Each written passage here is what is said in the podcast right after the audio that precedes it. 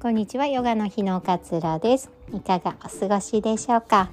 えー、お知らせになります。5月7日の土曜日9時からのオンラインレッスンですがこちら無料デーになっておりますのでどなたでもお受けいただける日となっております。えー、今日今回のインストラクターの先生は綾野先生が担当してくださいます。あの最近ちょっと元気ないから体動かしたいなとか運動不足だなとかねあとこう日常生活にねこう瞑想とかを取り入れてみたいなっていう方とかねどなたでもご参加 OK です。9時のねレッスンなので10時には終わるんですけれども週末のねすごく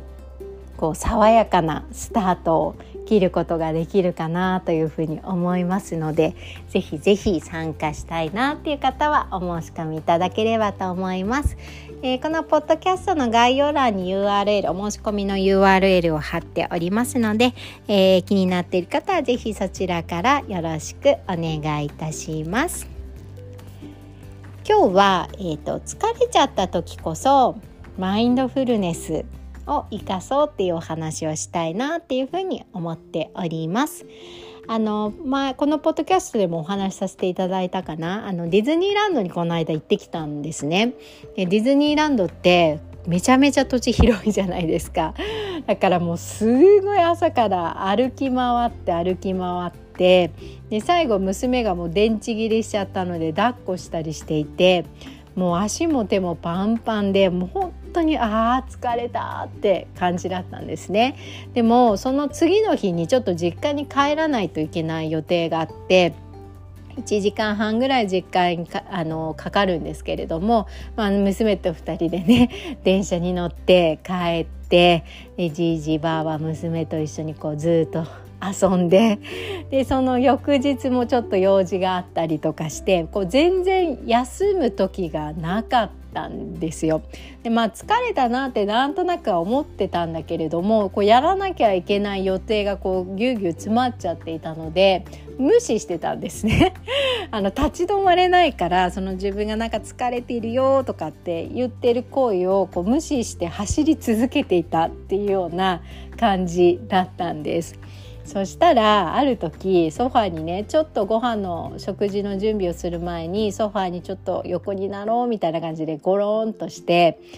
10分ぐらいちょっと休もうみたいに思ってたんですけれども10分経ってね起き上がろうとした時に起き上がれなかったんですよ。もうどうしてもソファーに体がこう埋もれてしまって起き上がれなかったんですね。なんかそうするともう全てのことがこう面倒くさく感じたりこうやる気が起こらなかったりでご飯の準備しなきゃいけないんだけど面倒くさいな。やる気起きないな。あ外に今日食べに行こうかな。でも外に食べに行くの面倒くさいな。みたいな感じでもうどんどんどんどんこうやる気の起きないモードになってしまったんですよ。まあ、そういうことってね皆さんもあると思うんですけれどもあの疲れる前にねこう休息をちょっとちょこちょこね取れ取ることっていうのはすごくこう大切なんですけれどもなかなかそれができない時っていうのは疲れたよって体が声を発していても無視しがちなんですよね。でもマインドフルネス的にはそうではなくて疲れたなってそう感じたのならあ疲れてたんだなっていうふうにまずは自分に起きていることを認知してあげることが大切なんですよね。こう疲れたなんて言ってらんないみたいな 私みたいにね疲れたら言ってられないみたいな感じでちょっと栄養ドリンク飲んでなんか甘いもの補給して 体に鞭を打って動くぞみたいなことではなくてまずは疲れている自分がそこにいるんだっていうことを認めてあげること体っていうのは自分の心の声をこうメッセージしてきて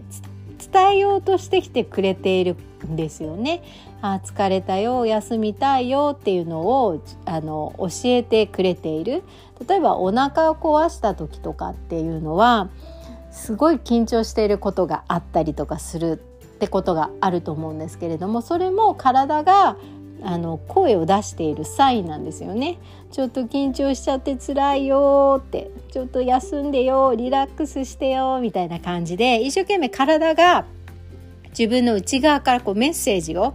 伝えよう伝えようっていう風にしてくれているサインだったりするんですよ。頭が痛いなとかもそうです。今寝不足だから頭痛いんで休んでくださいみたいな感じでね伝えてくれてるそれが頭が痛いって最初の痛みとしてこれが現れてくるのでそれを無視するのではなくて一回ちゃんと受け止めてあげるここがすごく大切なんですよね。あのー自分に置き換えても例えばなんか旦那さんとかにね「ねえねえ聞いて聞いて今日こういうことがあってさ」とかってすごい話したいと思って言ってるのに「あ今ごめんちょっと忙しいから後にしてくれる?」とかって言われるとすっごい傷つきませんか？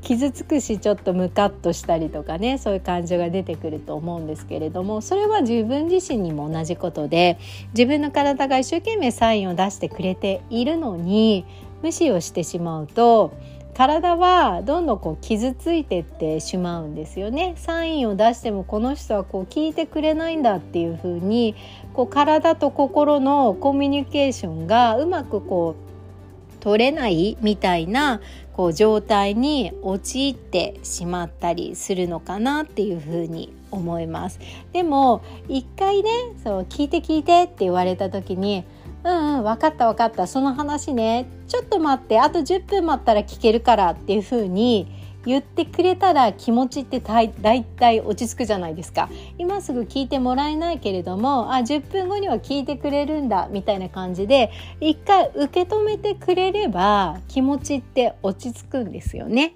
なので体のサインもすごいもう疲れてる疲れてるちょっと眠りたいよっていう声も一回聞いてあげる。あ分かった。そっか。疲れてるよね。結構昨日からたくさん動いてるもんね。じゃあ今日の夜は早く寝ようね。みたいな感じで受け止めてあげるとすごく心が楽になります。ね、しかもその練習をすることがすごく大切なんですよね。ずっと無視し続けたまま生活をしていくと後々に大きな大きな疲れとなって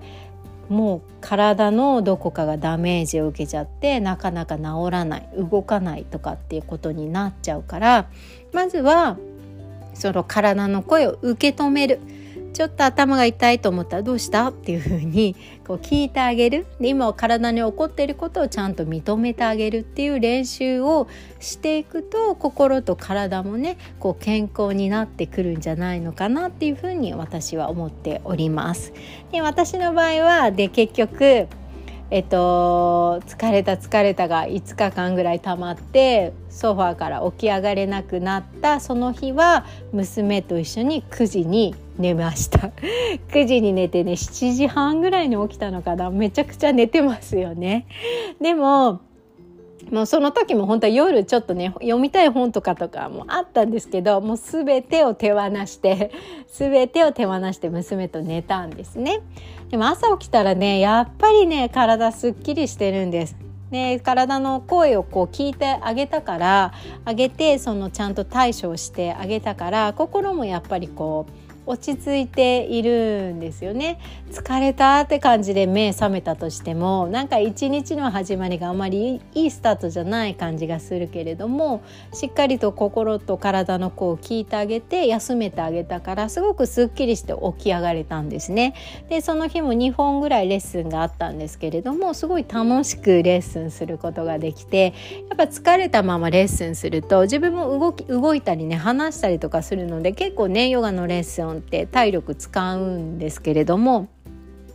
それもすごくああ今日も楽しかったなーっていう風に終えることができたんです。だから自分の声をしっかりと無視しないで受け止めてあげる。すぐに対処できなかったとしてもまずは認めてあげる。これがねすごく大切でこれはすごくマインドフルネスの考え方につながるかなと思ってシェアさせていただきました。え今日は疲れた時こそマインドフルネスを生かそう。そんなお話をシェアさせていただきました。